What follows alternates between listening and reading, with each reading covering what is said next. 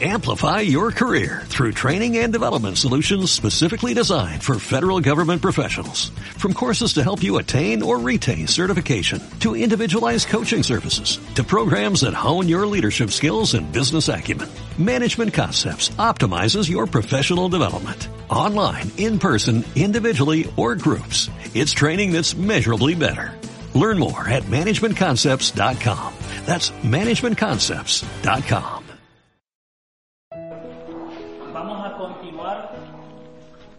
Ya estuvimos hablando de los primeros siete días de la creación de Dios. La sabiduría de Dios, qué inmensa, qué infinita la sabiduría de Dios. Cómo ha creado el universo. Él es el creador de todo el universo, pero es un Dios de orden. Ya miramos en la primera parte los primeros seis días cómo creó Dios el universo. Lo estuvimos comparando con la construcción de una casa, que Dios es un Dios de orden, paso a paso, base por base va construyendo la casa. Y en el séptimo día, ¿qué lo hace? habitar la casa. Crea la cumbre de la creación, que es el hombre. El hombre es la cumbre de la creación. Y el hombre fue creado para que reconozca al Creador. Si no, no tuviera sentido la creación. Tendría sentido que, por ejemplo, si no existiera el hombre, la vaca podría reconocer la creación. La vaca por instinto actúa, pero no tiene inteligencia. Vamos a volver ahora al versículo, vamos a volver atrás y al versículo donde, al versículo 26 del primer capítulo, donde dice, Dios, hagamos al ser humano a nuestra imagen y semejanza. En el libro, en la página 42, hay un muñequito y encima de ese muñequito está la imagen. ¿Cuál es la imagen y semejanza nuestra? ¿Qué significa ser creado a imagen y semejanza de Dios? Mis hermanos, pongamos atención con esto, porque si aprendemos esto, quedó por cumplida la misión de esta noche. Esto es importante. Esa partecita es importante. ¿Qué significa ser creado a imagen y semejanza de Dios? que Dios ha soplado un soplo de vida en el hombre. Le ha dado de lo que él tiene, un alma. ¿Y qué significa un alma? ¿De qué está compuesta el alma? Dice, alma y espíritu. Hay ciertas confusiones entre alma y espíritu, que vienen siendo lo mismo. Ahorita le vamos a explicar. Pero el alma de qué está compuesto? de intelecto, voluntad y emociones. En las clases anteriores, cuando estuvimos dando las clases de sacramento, yo había hablado una noche de que hay algo que nuestro enemigo, que vamos a ver quién es nuestro enemigo, no puede tocar en el ser humano. Son esas tres cosas. La voluntad, la inteligencia y nuestras emociones. De eso está compuesto el alma y el enemigo no puede tocar, no tiene permiso para tocar esas tres cualidades de lo que es el alma. Voluntad, inteligencia y emociones. Dice, el ser humano al principio, antes de caer, antes del pecado original, la unidad de cuerpo y espíritu. Ahí vemos en el muñequito espíritu, la flechita abajo dice, lleno de gracia santificante, es decir, la Santísima Trinidad. El ser humano fue creado con Dios mismo por dentro, con un espíritu con gracia, donde habita y mora Dios. Así fue creado el hombre. Luego el cuerpo, que no sufre ni muere. El alma, que está compuesto de intelecto, iluminado por Dios, la voluntad ordenada al bien y las emociones bajo el control de la voluntad. Intelecto, ¿qué significa? Iluminado por Dios, sin la necesidad de leernos unos cuantos libros para medio conocer algo, no, iluminado por Dios, ya con una inteligencia propia relacionada que tiene que ver con el hombre, tal como yo, con una inteligencia suficiente para conocer sin tener que meternos o leer algo o estudiar, comprender o quedarnos un rato y comprender las cosas, no. El hombre fue hecho desde el principio con una inteligencia, con una inteligencia, conocedor de Dios. Luego, voluntad ordenada al bien, que nada te obstruya para hacer el bien, ni nada te cohiba para hacer el bien. Fue hecho con una voluntad ya dirigida a Dios para hacer el bien. Bueno decía al principio, bueno decía al principio. Y las emociones bajo el control de la voluntad. Nada de sufrimiento, nada que me lastimaste, me tiraste con una piedra ofensiva, nada de eso. El hombre fue creado desde el principio perfecto, con unas emociones nítidas, con un amor profundo, con el amor de Dios dentro de sí mismo. Luego en la página 42, es importante que lo hayan entendido, que el hombre en qué se asemeja a Dios. Porque nosotros somos parte del séptimo día. ¿Qué fue creado en el séptimo día? Los animales, las bestias, entre ellos el hombre. Si Dios no hubiera tirado ese soplo de vida en el hombre, fuéramos humanos, iguales a Él. Nos moviéramos por instinto. Pero Dios no quiso eso. Dios creó el hombre con un propósito. Sopló algo importante en ellos. Les dio su espíritu. Los capacitó con un alma igual a Él, con una inteligencia, con una voluntad, con sus propias emociones. Esto lo vamos a leer, el Catecismo de numeral 357, está en la página 47. Dice, ¿alguien me, lo, me puede ayudar? Porque yo ando mal de la carta Vamos a leer.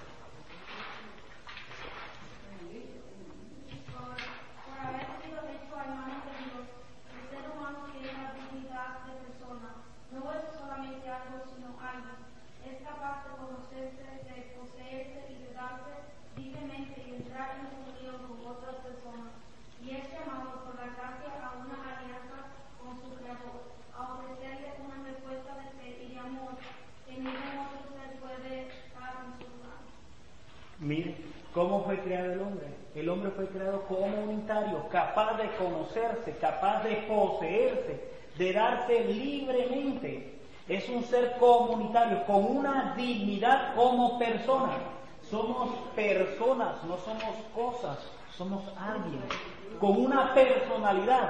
Somos con, con una persona, somos personas dignas, dignas y capaces de conocer y de darse a conocer de conocer a otras personas, vivir en comunidad. Me encanta en el verso 27 del primer capítulo, dice, creó pues Dios al ser humano a imagen suya, a imagen de Dios lo creó, macho y hembra los creó. No nos hizo uno más que otro, nos hizo iguales, nos hizo iguales. La mujer no tiene distinción en el hombre simplemente en la parte como mujer el hombre no tiene distinción de la mujer simplemente en la parte como hombre. Nos hizo iguales con una voluntad, con una inteligencia y con nuestras emociones. No, nos, no somos uno diferente a nosotros, somos totalmente iguales. Vamos a ver qué tipo de personas hay, qué son y cuántas hay. Personas son seres inmortales que poseen el poder de la razón, una voluntad libre y la capacidad de relacionarse uno con el otro. Existen tres tipos de personas. Personas divinas, personas angélicas y personas humanas. Tres tipos de personas. Personas divinas, personas angélicas y personas humanas. Las personas divinas, ¿quiénes son? Personas no creadas, son espíritus, la Santísima Trinidad, Dios Padre, Hijo y Espíritu Santo. ¿Qué son las personas angélicas? Son creadas, pero son puro espíritu, no tienen cuerpos. Personas humanas son creadas, con cuerpo y espíritu. Solamente esos tres tipos de personas son las que hay. Personas divinas, personas angélicas que fueron las que fueron creadas en el principio, cuando no existía el tiempo. Eso es un detalle importante para nosotros. Existe el tiempo, pero no para Dios. Para Dios no existe el tiempo. Me voy a comentar algo que a mí me sorprendió un poquito. ustedes conocen que cuando se mide eh, en la astronomía los años en el espacio no se miden como los años nuestros. ¿Cómo se dicen en los espacios? Años luz. ¿Lo han escuchado? ¿Alguna vez han escuchado eso? Años luz. Y me estaban contando una vez acerca de eso. Si nosotros escogemos dos niños recién nacidos, por lo menos de un año, por ejemplo, con su pepe cada uno, a uno lo mandamos al espacio para que regrese en 60 años. El que queda aquí en la tierra a los 60 años ya está con un bastón. Y el niño que viene todavía tiene chupete en la mano. Esto es increíble. Esto es cierto, esto no es un, esto no es un cuento. Es cierto lo que les estoy diciendo. Por eso que para Dios no existe el tiempo. No existe el tiempo. El que viene de regreso tiene el chupete en la mano y el que dejó en la tierra anda con un bastón con 60 años. Increíble. Increíble. Y esto es cierto, esto es cierto. Bueno, tres tipos de personas, divinas, angélicas y humanas. Las divinas no creadas, el Padre, el Hijo y el Espíritu Santo. Angélicas, creadas, pero son puro espíritu, puro espíritu. No tenemos tiempo, pero tenemos que seguir más adelante. Quería comenzar algo, Santo, eh, San Agustín de Hipona, explicando un poco lo de los ángeles. A mí me sorprendió lo que él dice. Imagínense en esta mesa, esta mesa. Nosotros la miramos y tenemos en nuestra mente la visión de la mesa. Pero si nosotros nos vamos para otro lado, la visión de la mesa yo la tengo aquí, aunque no la mire. Pero la tengo aquí. Tengo la forma de la mesa. Esta mesa yo vengo, la desamblo, la quito, la, la desarmo, la guardo en una caja. Ya no existe la mesa como tal o estructurada, pero sí está aquí en mi mente. Esos son los ángeles. Son formas que no vemos, pero son reales. Sí son, existen. Aunque no las miremos, pero están, existen de verdad. Son formas. Tengo la forma de la mesa, así son las formas de los, de los ángeles. Son espíritus, son personas. Están con nosotros ahorita en este momento. No las miramos, pero son reales, existen. Aunque yo no las tenga palpable como la mesa, como tal, pero sí existen, son formas. Yo conozco que son una persona, son personas que existen. Son la visión de la mesa, aunque yo no la mire, pero sí la tengo en la, en la cabeza. Son formas, ellos son los ángeles. Así lo explica San Agustín de, de Hipona. Vamos a seguir adelante, no tenemos mucho tiempo. En la página 42, vamos rapidito. En la página 44, perdón. En la página 44. En las actividades vamos a ver cómo estamos de lo que hemos aprendido hasta ahorita. En la número uno dice, por haber sido hecho a imagen de Dios el ser humano, ¿tiene dignidad de persona, cierto o falso? Cierto, tiene dignidad de persona. La número dos, el hombre está en un nivel más alto que los ángeles, cierto o falso. Falso, dice el Salmo 8, un poquito inferior a los ángeles nos ha hecho Señor. El Salmo 8 dice, un poquito inferior a los ángeles La número 3 dice, Dios creó todo para el ser humano, cierto o falso. Cierto, toda la creación ha sido eso, hecho creada para nosotros. La número 4, el alma consiste solamente de emociones, cierto o falso. Falso, ¿de qué consiste el alma?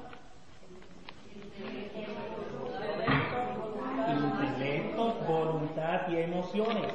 No se los olviden eso, porque si se olvidó eso, no hicimos mucho en esta clase hoy. Voluntad, intelecto y emociones, eso es lo que está compuesta el alma. La número 5, el alma espiritual es producida por los padres. Falso. Cuando una criatura viene a este mundo, nosotros somos los que lo engendramos pero no le ponemos el alma, el alma la crea Dios, el alma la crea Dios. Una vez me estaban contando algo que me gustó como me lo explicaron para yo entender la realidad del Padre, del Hijo y del Espíritu Santo. Tal vez pueda ser un poco vulgar lo que voy a decir, ojalá que no lo tomen así. Por ejemplo, cuando hablamos de la divinidad de Dios en la parte de Jesucristo, Jesucristo salió del Padre, es engendrado, eso lo dice la Sagrada Escritura, es engendrado de parte del Padre. Nosotros, nuestros hijos, somos, engendramos a nuestros hijos, nosotros somos engendrados de nuestros padres. Yo por ser engendrado de mi papá, me quita o me da de la dignidad de humano, me deja ser humano o me quita la humanidad. Me la da o me la quita. Yo al ser engendrado de mi papá, ¿me quita humanidad o me da? Me da la humanidad. Soy hombre igual a mi papá. Mi papá, por ser mi papá, en cuestión de orden, le debo respeto, porque hay orden. Y lo mismo pasa en la Trinidad. En la Trinidad hay orden. Por eso en los evangelios dice que el Padre es mayor que mí, dice Jesús, porque en la Trinidad hay orden. Pero el que sea mayor que el Hijo no significa que no sea Dios. Sigue siendo Dios, porque es el engendro de, de Dios. ¿Cómo salió? No sé, eso sí que no lo puedo explicar. Pero salió ese engendro de los padres. Por eso decimos que nosotros como criaturas somos creados por Dios porque se nos ha dado un soplo de vida en cuanto al alma. Dios ha puesto una identidad en nosotros. ¿Cuál es tu nombre? Claudio. Claudio. Claudio va a existir eternamente, no va a existir. Estela va a existir eternamente, nunca va a dejar de existir. La esencia de Estela va a ser por siempre. La esencia de Claudio va a ser por siempre. Porque ha creado Dios un alma que no muere. Ha sido engendrado por su Padre, he sido engendrado por mi Padre, pero hay algo que mi Padre no me ha dado, que no te ha dado, Claudio, que no te ha dado, que es un alma. Eres una persona única en este mundo y inmortal. Nunca vas a dejar de existir. Nunca vas a dejar de existir. Cuando nuestros seres queridos mueren, ellos están conscientes de su muerte. Están conscientes de su muerte. Porque hay una alma que ha sido creada por Dios y que no muere nunca. Jamás, no muere nunca.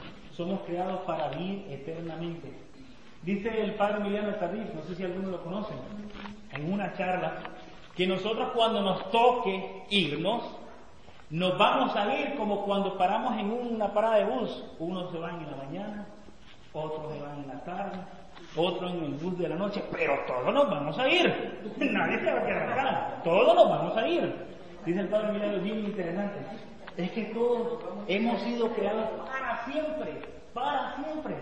Nunca vamos a dejar de existir. Por eso la importancia de lo que estamos haciendo hoy en día estemos conscientes de lo que estamos haciendo y viviendo en nuestras vidas, porque hay un juicio en el final de nuestras vidas. Como había dicho el predicador de cuando enterraron a Michael Jackson, algo para mí fue lo sensato en toda la predicación. Por fin el rey del pop ha doblado la rodilla ante el rey de reyes, rey de los universos, Cristo. Porque todos vamos a pasar por ahí. Todos vamos a pasar por ahí. Nadie se escapa de Todos. Dice mi tal en el bus de la mañana, en el bus de la tarde o en el bus de la noche. Pero todos nos vamos en el bus. Todos nos vamos por. Bueno, vamos a seguir. Ok. En el capítulo 3, nos vamos al capítulo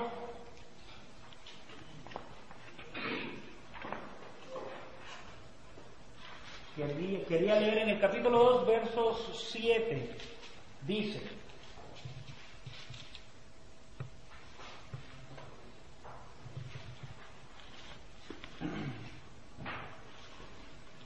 vamos a leer mejor los versos, sí, vamos a leer un poquito en el verso 7, dice, entonces, ver Dios formó al hombre con polvo del suelo e insufló en sus narices aliento de vida y resultó el hombre un ser viviente.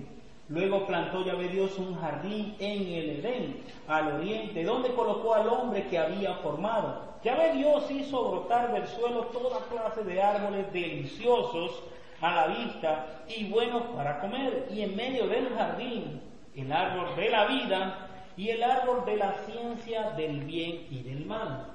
De Edén salía un río que regaba el jardín y desde allí se repartía en cuatro brazos. Uno se llama Pisón, es el que rodea todo el país de Javilá, donde hay oro. El oro de aquel país es fino. Allí se encuentra el bedelio y el. El segundo río se llama Gijón, es el que rodea el país de Cus. El tercer río se llama Tigris, es el que corre al oriente de Asiria. Y el cuarto río es el Éufrates. Tomó pues Yahvé Dios al hombre y lo dejó en el jardín del Edén para que lo labrara y cuidara. Dios impuso al hombre este mandamiento.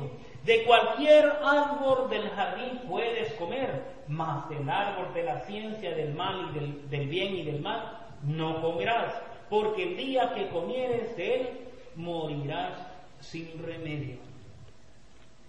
Ahorita, mis hermanos, vamos a ir bien que aquella creación tan hermosa que Dios había hecho, ¿en qué se va a convertir? Ahorita vamos a ver qué es lo que pasa con el hombre. Que por qué Dios que había hecho algo tan bueno, ¿en qué se va convirtiendo? En una desobediencia, en una desobediencia. Y por ahí viene lo que es el pecado original. Como dicen por ahí, yo qué culpa tengo de que Adán y Eva hayan pecado. Lo que pasa es que el pecado original no es algo con que nacemos. El pecado original es algo que cuando nacemos nos hace falta. ¿Y qué es lo que nos hace falta? La amistad de Dios. Eso es el pecado original. Porque muchas veces nos siembran que nacemos con el pecado original. No es que nacemos con el pecado original. Es que nacemos, que cuando nacemos, nacemos con algo que nos hace falta. Y es la amistad de Dios. Vamos a ver ahora. Sigue. Atención en esa parte del versículo 16, en la segunda parte dice, de cualquier árbol del jardín puedes comer. Dios le dice a Adán y Eva, de cualquier árbol del jardín puedes comer, mas del árbol de la ciencia del bien y del mal no comerás, porque el día que comieres de él morirás sin remedio. Vamos a ir al capítulo 3, versículo 1. Comienza la trama del pecado. La serpiente, Satanás o el diablo, eh, personificado por la serpiente, era el más astuto de todos los animales del campo que Yahvé Dios había hecho. Y dijo a la mujer, ¿cómo es que Dios le ha, les ha dicho no coman de ninguno de los árboles del jardín? Mire lo que dice la serpiente. ¿Cómo es que Dios les ha dicho no coman de ninguno de los árboles del jardín? Dios le dijo eso a Adán y Eva. Ah, ¿Qué fue lo que le dijo? dice, de cualquier árbol del jardín puedes comer. ¿Y qué es lo que dice la serpiente? Que Dios les dijo que no coman de ningún árbol. ¿Se da cuenta lo que hace eh, el enemigo? Nos dice medias verdades para confundirnos. Y eso sigue pasando hoy, sigue pasando hoy. Seguimos leyendo, dice.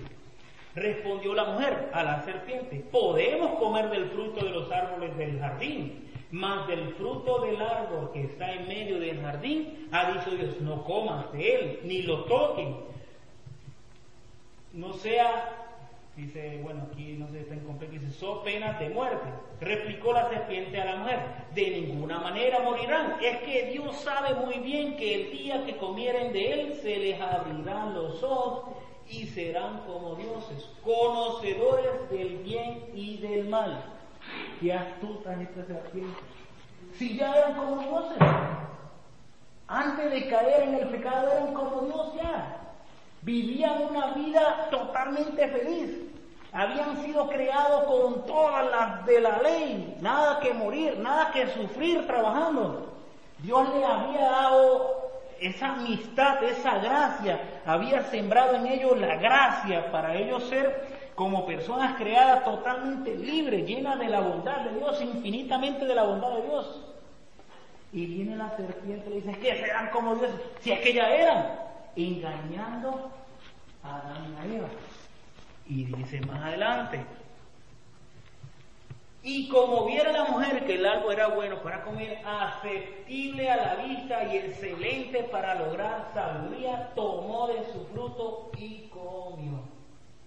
Y dio también a su marido, que igualmente comió. Entonces se les abrieron a estrambos los ojos y se dieron cuenta de que estaban desnudos y cosiendo hojas de higuera se hicieron unos seguidores. Palabra de Dios. Mira lo que hace la serpiente. Este es para nosotros reconocer nuestra historia de salvación. Lo que le pasó a Adán y Eva es lo que nos pasa a nosotros. Satanás lo que hace es, porque yo le dije anteriormente, tres cosas no puede tocar en nosotros. La voluntad, la inteligencia y las emociones. Pero Él rondea sobre nosotros, sobre nuestra mente, haciéndonos creer lo que no es. Lo que no es. ¿Qué dice Eva acerca del, fruto? Que se enviaba como delicioso, apetis, eh, ¿cómo se dice? Apetitivo, apetitoso. Español no. Apetitoso, se mira bueno. Ese es el pecado. Si el pecado sabe bueno, ¿quién dijo que no? Si el pecado se mira bueno para hacer, sabe delicioso, pero ¿qué es lo que cree el pecado? Vamos a verlo. Comieron del fruto. Comieron del fruto. Y Dios les advirtió. ¿Cuántas veces Dios nos advierte en nuestra vida?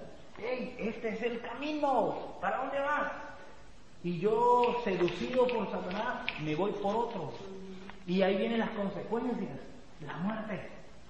Porque el pecado, dice San Pablo, el fin del pecado, ¿qué es? La muerte.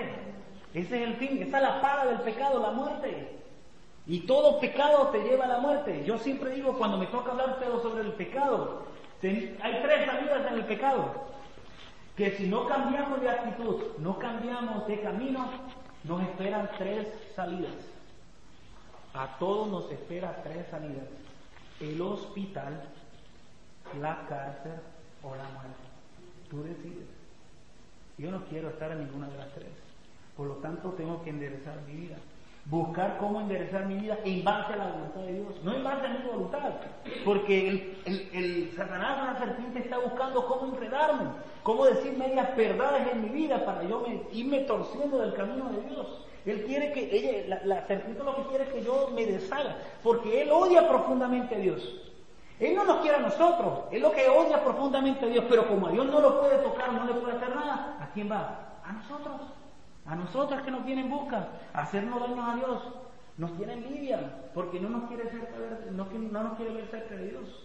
Él lo que quiere es ir buscando, seducirnos, a modo que caigamos en el pecado. Santiago 13 dice, Santiago 1.13, que la concupiscencia por la cual todos nacemos con ella, poco a poco nos lleva al pecado. Y el pecado como fruto trae la muerte. Mira lo que dice después de eso. Después que comió Eva, dice. Oyeron, luego, dice en el versículo 8, oyeron luego el ruido de los pasos de Yahvé Dios que se paseaba por el jardín a la hora de la brisa. Y el hombre y su mujer se ocultaron de la vista de Yahvé. ¿Por qué se ocultaron? Dios por entre los árboles del jardín la vista de Yahvé Dios que se ocultaron entre los árboles del jardín. Yahvé Dios llamó al hombre y le dijo, ¿dónde estás? Este contestó, te he oído andar por el jardín y he tenido miedo porque estoy desnudo, por eso me he escondido. Él replicó, ¿quién te ha dicho ver que estabas desnudo? ¿Acaso has comido del árbol del que te prohibí comer? Dios, dijo el hombre, la mujer que me diste por compañera me dio del árbol que comí. Siempre el otro tiene la culpa. Dios dijo pues, en el versículo 13, ya ves, Dios, pues dijo pues ya ves Dios a la mujer, ¿por qué lo has hecho? Contestó la mujer, la serpiente me sedujo y comí. Entonces ya ves, Dios dijo a la serpiente, aquí donde viene la promesa, la gran profecía. Por haber hecho esto, maldita seas entre todas las bestias y entre todos los animales del campo. Sobre tu vientre caminarás y polvo comerás todos los días de tu vida. Enemistad pondré entre ti y la mujer, entre tu linaje y su linaje. Él te pisará la cabeza mientras acechas tú su calcañar. Palabra de Dios. Miren mis hermanos, lo que pasa en nosotros todos los días. ¿Dónde está? Le dice a Adán. ¿Qué te has hecho? ¿A dónde te me has escondido? Se dio cuenta, él sintió lo que había hecho. Todos pasamos por eso. A mí me pasa muchas veces. Yo me di cuenta. Mentira, el que me dice que no me di cuenta, no, no sabía lo que estaba haciendo. Mentira, sí sabía lo que estabas haciendo. Porque yo sí sé lo que estoy haciendo. Yo sí sé lo que... Lo que pasa es que me da vergüenza. Como el pecado sabe tan bueno. Ah, arrastrado por la serpiente, por Satanás, voy en busca del pecado. Porque como sabe bueno, quiero probar. Yo siempre pongo este, este ejemplo. Satanás está amarrado con cadenas a una distancia que mientras yo no me acerque a Él, nada me va a pasar. Porque vivo como nueva criatura, hecho para el sábado, día del Señor. He sido nueva creación, he sido nueva criatura de Dios. Tengo la promesa de Dios de la bendición, de ser protegido por Él. Mientras yo no me acerque al enemigo, no me va a pasar nada. Ni te va a pasar nada. ¿Pero qué? Yo quiero ver cómo ladra ese perro. Quiero acercarme. Y una vez que yo me la acerco, muere. Hasta ahí. Caímos. Fuimos seducidos por las serpientes. Hemos sido seducidos por el enemigo. Hemos sido arrastrados por Satanás. Mi hermano, caemos porque queremos. Porque está amarrado. Cristo lo ha vencido en la cruz. Vamos a ver más adelante. Vimos la tentación, ¿cómo ha sido la tentación? En la página 44, dicen los tres puntitos debajo de la tentación. Todo iba muy bien hasta que se presentó el demonio, la serpiente, y empezó a sembrar qué? La duda en el ser humano y empezó a cuestionar el gran amor de Dios. Eso es lo que hace con nosotros empezamos a dudar del amor de Dios. Mi hermano, créalo o no lo crea, Dios te ama con todo su infinito amor. Dios te quiere con toda la profundidad. Quiera o tú no lo quieras, Él igual te quiere. Tú lo creas o no le creas, Él igual te quiere, Él igual te ama. Tú lo rechaces o no lo rechaces, Él igual te quiere, Él igual te ama. Aunque nosotros seamos seducidos por la serpiente, Él siempre nos ama. Dice las preguntas, en la pregunta de abajo dice, ¿por qué desobedecieron a Dios a la niega? ¿Por qué desobedecieron a Dios a la niega?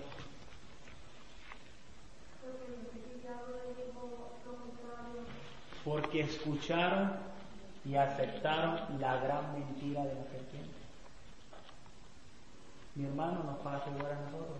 Caemos en la desobediencia porque le hacemos caso al enemigo si no nos cuesta nada hacerle caso a Dios, si Dios me dice que solo una mujer con la que yo tengo que tener en mi casa, ¿y cuál es la necesidad de ir a buscarme dos? Si Dios me dice que solo es una, ah, lógico que viene después la consecuencia del pecado, a la muerte, a sufrir dicho. Pues claro, si eso es lo que yo quería. Pero si el Señor me está diciendo que es solo una, si el Señor me dice que es pecado la borrachera, y tú tienes como que esa inquietud de tomarte una y no tienes control después con la dos ni con la tres. No tomes, no tomes. Tengo un cuñado que tiene un gran problema, él quiere dejar la bebida. Pero ¿qué es lo que él hace? Todas las veces que él puede, por la licor pasa. No pases por la licor, si eso te hace daño. ¿Cómo no, fue? Por ahí se va a meter. Si no, no busque la tentación, aléjate de la tentación. Aléjate de ella.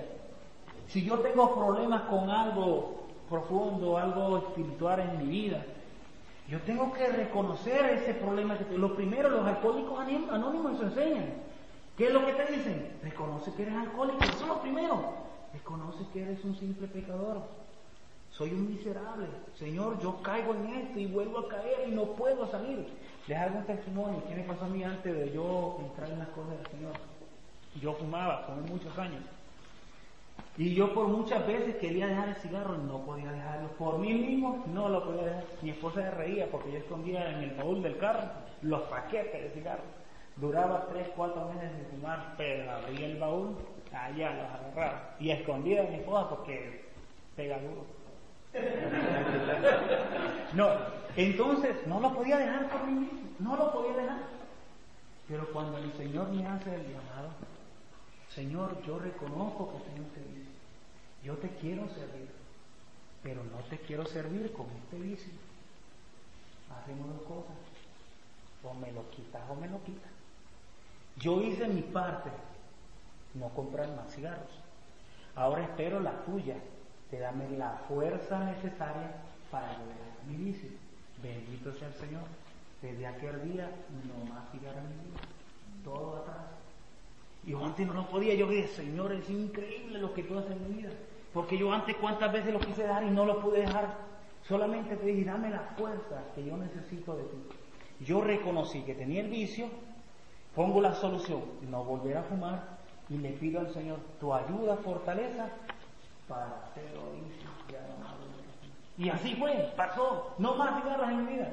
Y con otras cosas el Señor ha hecho grandes milagros en mi vida. Aquí están los hermanos de los Clenfield que ellos saben, son testigos de muchas cosas que han pasado en mi vida. Grandes cosas que dice, Señor, ¿cómo es posible? Sí, el Señor sí puede. Sí, Él puede. Somos nosotros que no lo dejamos, pero Él sí puede. Y vamos a ver por qué desobedecieron a Dios. Ella contestó, porque lo escuchamos a Él y, aceptamos la mentira de Él, por eso caemos en la desobediencia de Dios. La segunda pregunta dice, ¿por qué escucharon y aceptaron la mentira del, diablo? Depositaron, ¿ah?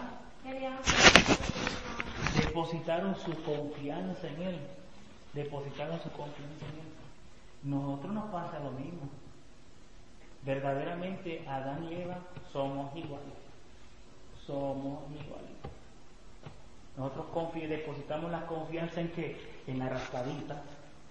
Estoy sin trabajo. Señor, necesito pagar mis biles.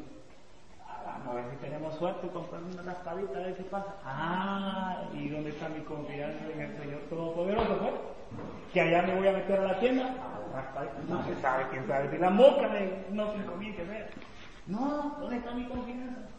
Ahí viene el pecado, porque no deposito mi confianza en Él. La tercera pregunta dice, ¿en qué palabra confío en mi vida? Esto contéstatelo tú por dentro. ¿En qué palabra confías en tu vida? ¿En la palabra de Dios? ¿En la palabra del otro? ¿O en la palabra del enemigo? ¿En qué palabra confías tú? ¿En qué palabra confío yo? Es hora de meditar, mis hermanos. La historia de nuestra salvación es la historia de Adán y Eva. La historia de Adán y Eva es nuestra historia. Lo que a ellos le pasaron nos pasa a nosotros. Es lo mismo. Dios, como dijimos al principio, no nos quiere revelar hechos históricos precisos, concretos. No. Nos está revelando algo importante en nuestra vida. Algo que le pasó a Adán y Eva y nos sigue pasando a nosotros. Nos sigue pasando a nosotros. En la siguiente página en el catecismo, arriba, alguien que me pueda ayudar para leerlo, en la página 45. ¿Alguien, el diablo llegó a morir en su corazón a confianza hacia su creador, abusando de su libertad, desobedeció al mandamiento de Dios. En eso consistió el primer pecado del hombre. En adelante, todo pecado será una desobediencia a Dios y una falta de confianza en su bondad. En el hombre tentado por el diablo, el diablo dejó morir en su corazón la confianza hacia su Creador. Aquí se quedó atrás la amistad que había con Dios. ¿Cómo le dice Dios a Adán? ¿Dónde estás? ¿Qué te has hecho? ¿A dónde te me has escondido? Es que me da vergüenza de lo que yo he hecho. Me he apartado de ti, Señor. Me he apartado de ti. Es el momento de reconocer. En las actividades de esta misma página 45, llene el espacio en la dice, Dios es infinitamente bueno y todas sus obras son buenas. En la número 2, la serpiente contestó a la mujer, de ningún modo, ¿qué le dijo la serpiente a la mujer? De ningún modo qué? Morirán. En la tercera dice, se les abrirán los ojos, ¿sí? Serán como dioses.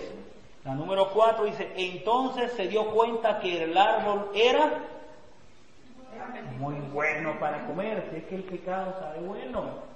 El pecado es delicioso, pero ¿cuáles son las consecuencias de él? La muerte. La muerte. En el pecado original, ahorita vamos en el capítulo 3, versos del 8 al 10. O ya lo habíamos leído. Miren el dibujo del ser humano caído ya. ¿Cómo queda el espíritu? Anteriormente, si vamos a la página 42, el espíritu antes del pecado, lleno de gracia, santificante, es decir, la Santísima Trinidad. Ahora el ser humano caído después del pecado, ¿cómo está?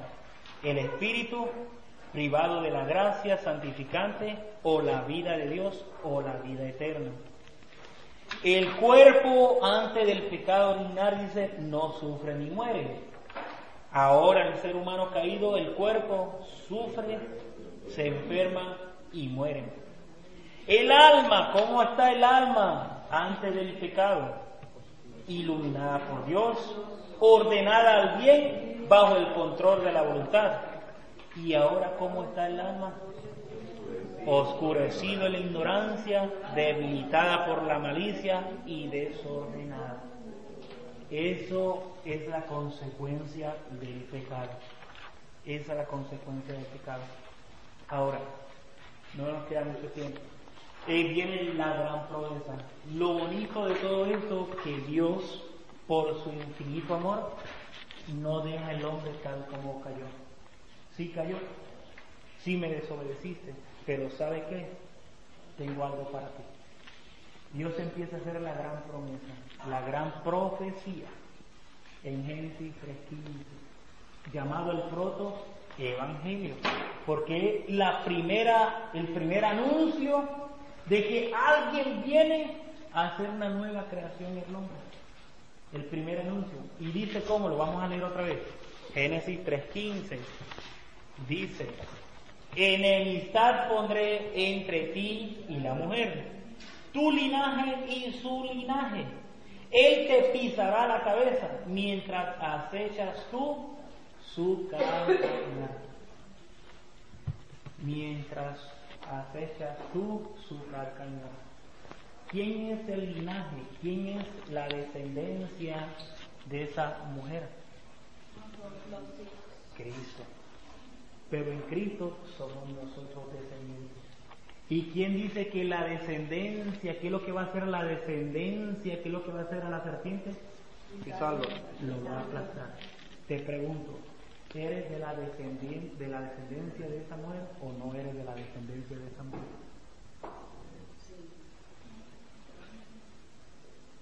Eso me lo pregunto yo también.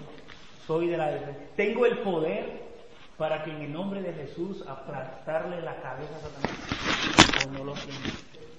Sí lo tienes. Porque somos descendencia de esta mujer, que es María. María es la nueva Eva. La Eva antes del pecado, ¿cómo era?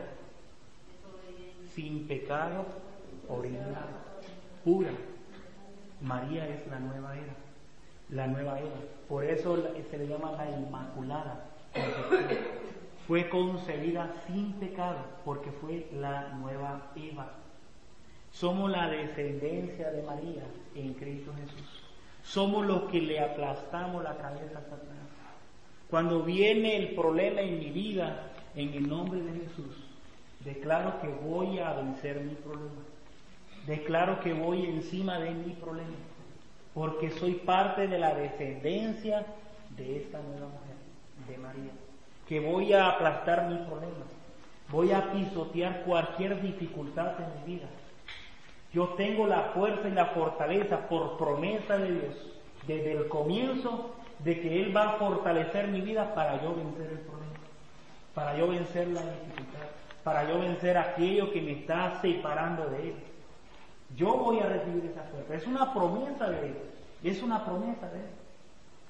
Pregunto otra vez, ¿eres o no eres de la descendencia de esa, de esa mujer? Tenemos que actuar como tal. A veces parece que no, porque nos dejamos caer, nos dejamos aplastar. Pero volvemos otra vez por misericordia de Dios a la fuerza otra vez de donde no lo hay. El Señor nos fortalece otra vez para continuar el camino. No mirando atrás otra vez, sino continuando adelante la lucha. Porque soy parte de esta descendencia. Soy parte de esta profecía. Soy parte de esta promesa de que yo sí puedo aplastar la cabeza de Satanás. Yo sí puedo en el nombre de Jesús aplastar su cabeza. Yo sí puedo aplastar mi problema. Como dicen por ahí. Hay un dicho por ahí. Dice, tú tienes un gran problema, pero yo tengo un gran Dios para tu problema. Ese es el dicho que hace dice por ahí. O sea que no hay problema que Dios no pueda vencer. Todos se pueden vencer en el nombre de Jesús. Todos se vencer en el nombre de Jesús. Entonces, vamos a leer en la página 47 en el catecismo número 410, este lo voy a leer yo, dice, tras la caída, el hombre no fue abandonado por Dios, al contrario, Dios lo llama y le anuncia de modo misterioso la victoria sobre el mal y el levantamiento de su caída. Este pasaje del Génesis ha sido llamado protoevangelio por ser el primer anuncio del Mesías redentor anuncio de un combate entre la serpiente y la mujer y de la victoria final de un descendiente de esta. Catecismo número 410. La pregunta dice, ¿por qué Dios no abandonó al ser humano? Por amor a él. Por amor. Dios por eso no abandonó al ser humano. Hoy sí caíste, hoy sí me desobedeciste, pero ¿sabes qué?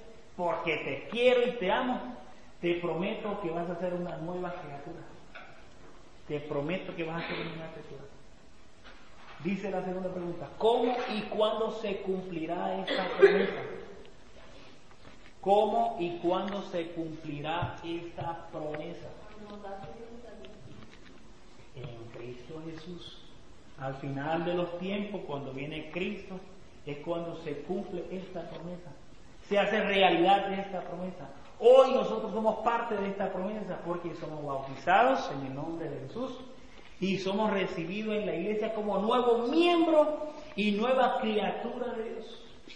Volvemos a nacer, somos nuevas, dice por ahí una canción que los carismáticos tienen, yo me levantaré, yo me levantaré en la primera resurrección, dice la canción. ¿Y cuándo es nuestra primera resurrección? En el bautismo. Es nuestra primera resurrección, en el bautismo. Mira estas dos figuras. La figura de, la primera dice la situación del hombre después de la caída. El hombre a mano izquierda, el pecado en el medio y Dios a mano derecha.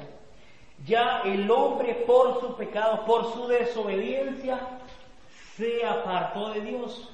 Ya no hay acceso a Dios. Ya por eso decimos que cuando los niños nacen son criaturas de Dios, no hijos de Dios.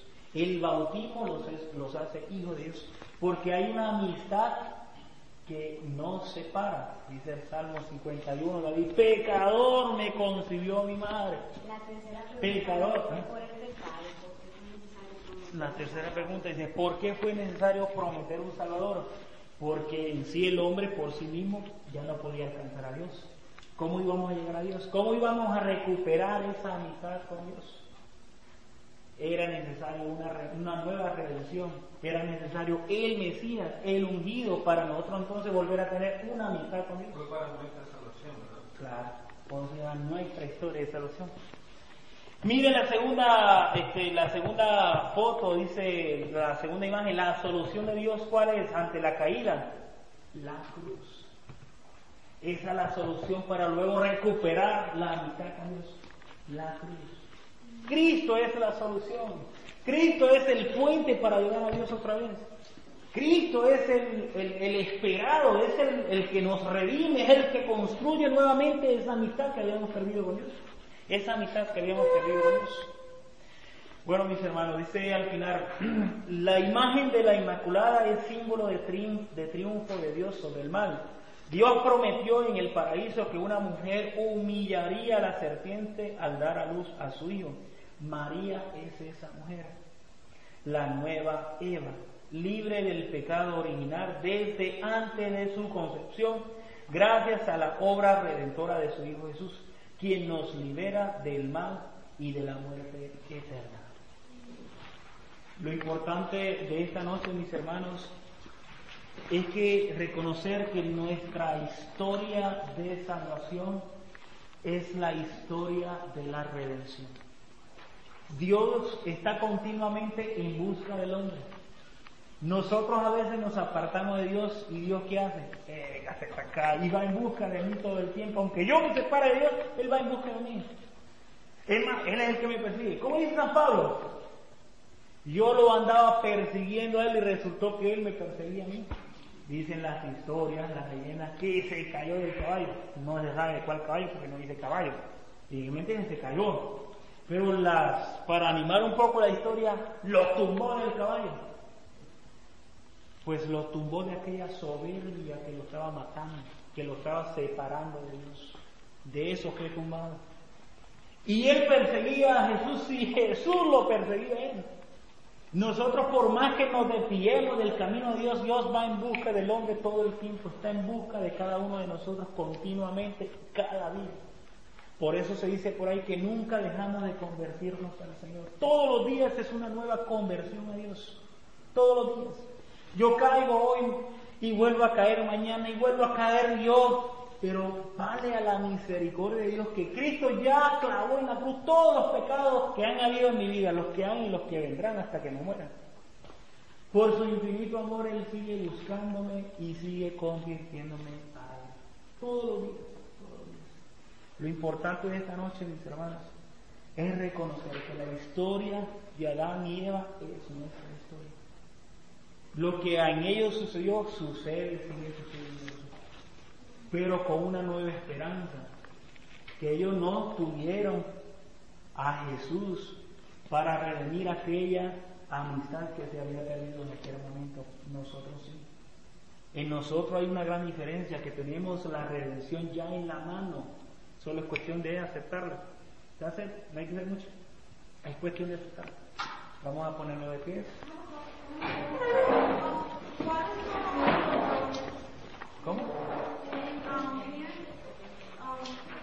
¿En la 46. ¿En la 46?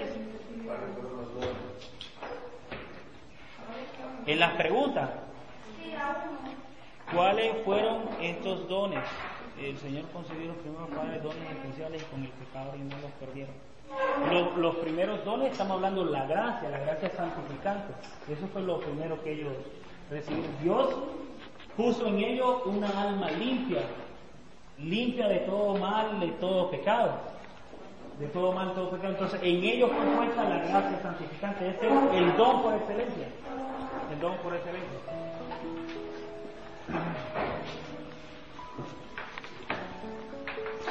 En el nombre del Padre, del Hijo y del Espíritu Santo.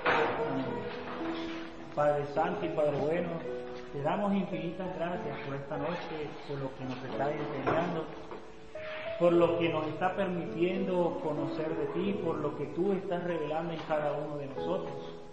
Abre nuestras mentes para nosotros cada día comprenderte más, comprender de tu revelación, comprender tu plan de salvación en cada una de nuestras vidas, Señor.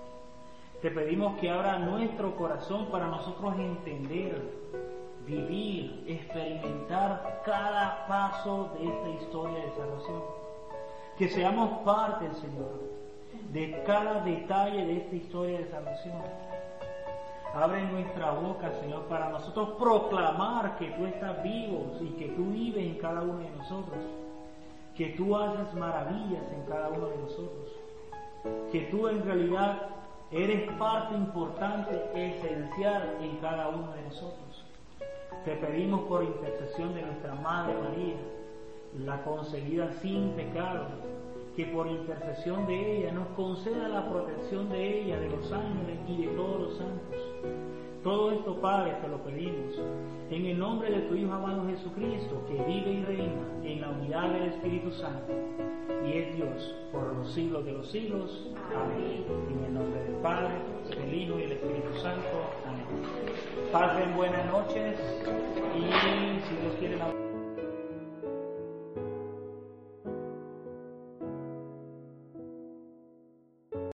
Amplify your career through training and development solutions specifically designed for federal government professionals. From courses to help you attain or retain certification, to individualized coaching services, to programs that hone your leadership skills and business acumen, Management Concepts optimizes your professional development. Online, in person, individually, or groups. It's training that's measurably better. Learn more at managementconcepts.com. That's managementconcepts.com.